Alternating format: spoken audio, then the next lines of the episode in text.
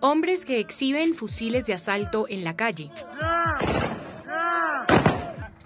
Detienen vehículos en las carreteras de manera arbitraria.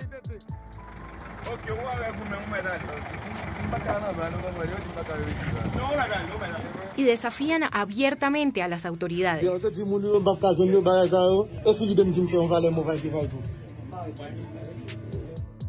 Estamos en Haití, donde más de 150 bandas imponen su ley. La mayoría de estos grupos armados están en Puerto Príncipe, la capital. Controlan gran parte de la ciudad, incluyendo las principales vías. A finales de octubre bloqueaban el acceso a la mayor terminal petrolera y al principal palacio de justicia del país. Masacres, balas perdidas, secuestros. Las primeras víctimas son los habitantes. Mira, todas esas casas están vacías, no hay casi nadie.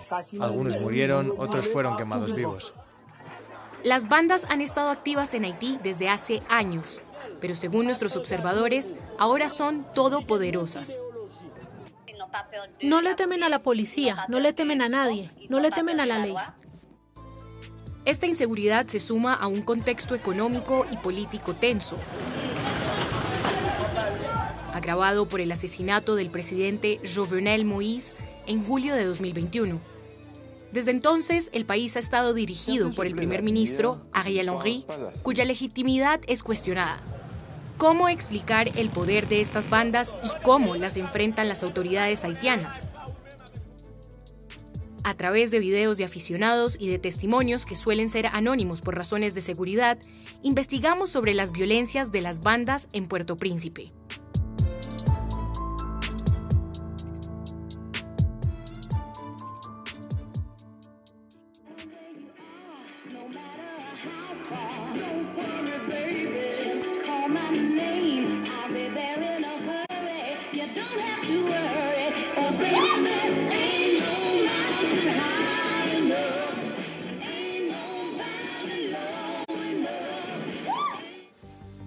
Sherwood Sonji Desonclos tenía 28 años, Sarah G. Desonclos 24. Fueron asesinadas el 20 de agosto junto con su madre Josette Fils.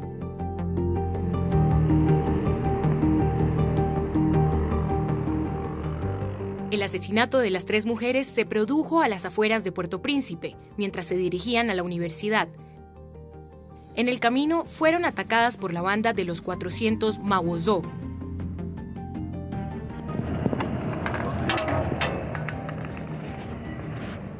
No existen imágenes del ataque, pero este video filmado cuando llegó la policía muestra el vehículo de la familia Desonclos en llamas. Ese día, Jean Simpson Desonclos perdió a su mujer y a sus dos hijas. Al llegar al lugar, la calle estaba totalmente desierta. Solo se podía ver la carcasa del auto.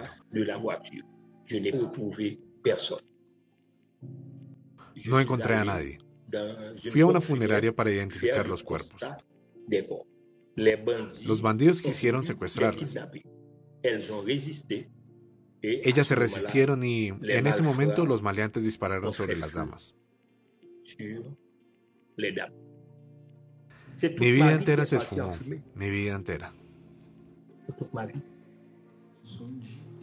Este drama conmocionó a los haitianos e hizo reaccionar al primer ministro. Estoy indignado por la noticia del asesinato de varios compatriotas por bandos armados. Reitero mi firme determinación para combatir sin descanso la inseguridad. Las reacciones en los altos niveles del Estado son escasas. En Haití, las autoridades son acusadas de permanecer pasivas, incluso cuando las bandas cometen masacres a gran escala. Del 24 de abril al 6 de mayo, en la zona de Plaine du Cul-de-Sac, la banda de los 400 Mawozo atacó a la de Champ-Méchant. Ahora sí estamos en su territorio. Tenemos el control. Al menos 191 personas murieron. Las tres cuartas partes eran simples habitantes. Los sobrevivientes decidieron huir. Decidimos irnos un martes porque el lunes en la noche los tiros no pararon ni un minuto. La policía llegó a la zona justo después de que nos fuéramos. En el barrio de Cité Soleil, del 7 al 17 de julio, hubo otros enfrentamientos.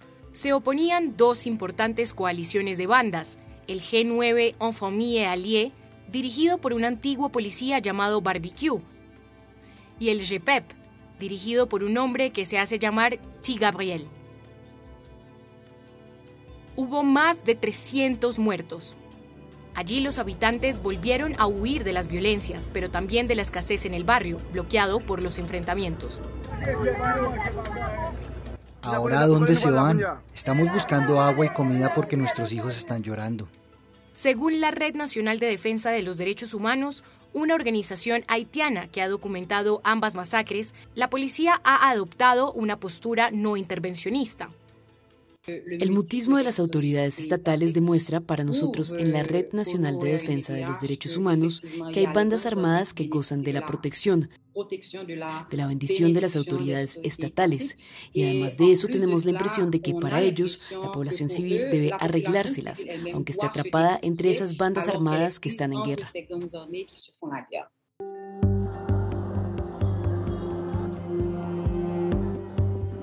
Ki lajou? 15 an. Ki sot ap fe nan mouman ou te pran bal la? Pati m ap desan, m soti m pon bay nan dom. M manche eskalye? Oui.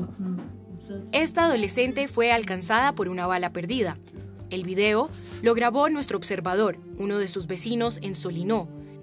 En este barrio las bandas no se enfrentan directamente, pero los habitantes suelen ser víctimas de las balas perdidas. Hay personas que se esconden debajo de su cama para protegerse de las balas que atraviesen el techo de sus casas. La mayoría de los techos son de chapa, entonces realmente no resisten contra las balas. A veces hay heridos e incluso muertos. Un amigo mío, mientras estaba acostado en su cama, sintió algo caliente que le cayó en la pierna. Vio que era un proyectil y mirando de dónde venía, se dio cuenta de que había un hueco en el techo de su habitación. Unos días después estábamos juntos, hablando, bromeando en la calle.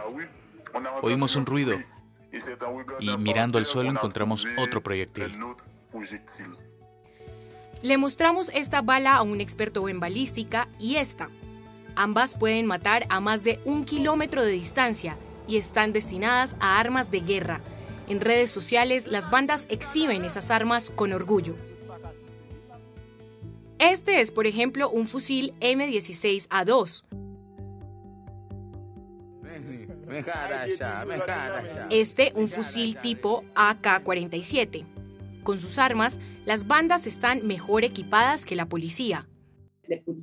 Los policías mueren de manera general cuando hay enfrentamientos entre las bandas armadas y la policía. Y también lo segundo es que es una policía que muchas veces está obligada a batirse en retirada. La policía está mal equipada a causa de las restricciones impuestas por Estados Unidos sobre la venta de armas al Estado haitiano un problema al que se suman su falta de efectivos y los vínculos entre algunos policías y las bandas. Por su parte, las bandas adquieren armas y municiones que entran ilegalmente a Haití, la mayoría provenientes de Estados Unidos. Para comprar esas armas, cuentan con el dinero que ganan a través de los rescates que piden por los secuestros.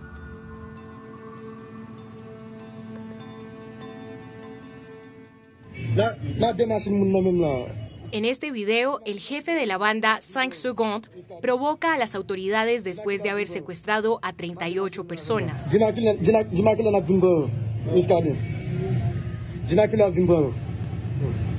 Uno de nuestros observadores, al que llamaremos Patrick, fue víctima de secuestro en el oeste de Puerto Príncipe. Estaba regresando después del trabajo cuando unos individuos lo obligaron a subirse a un vehículo y después lo llevaron a una celda.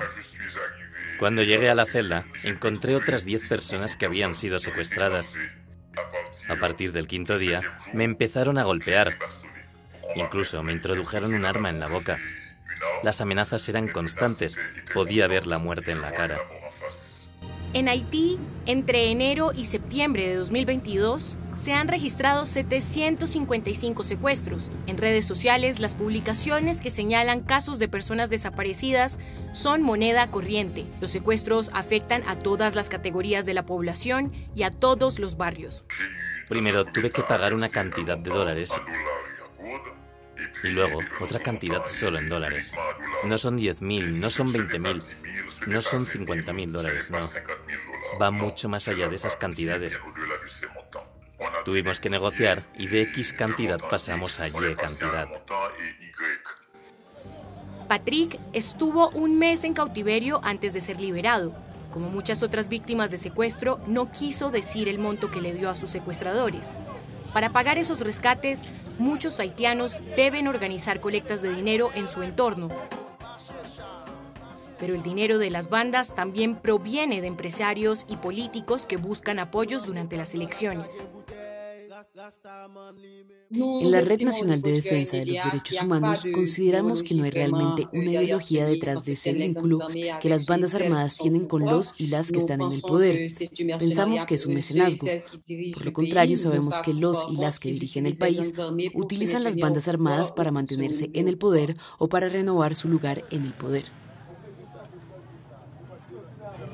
Desde finales de agosto, en todo el país, se han multiplicado las manifestaciones para denunciar la inseguridad, el costo de la vida y exigir la renuncia del primer ministro Ariel Henry.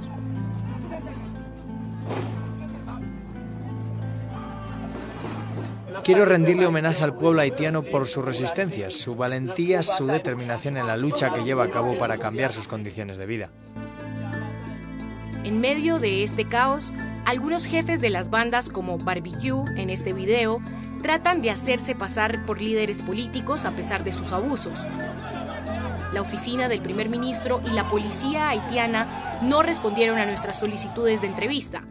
A principios de octubre, el primer ministro hizo un llamado para que se desplegara una Fuerza Armada Internacional, una petición rechazada por gran parte de la sociedad haitiana, que quiere ante todo un cambio de gobierno con la ínfima esperanza de sacar al país de este vórtice infernal.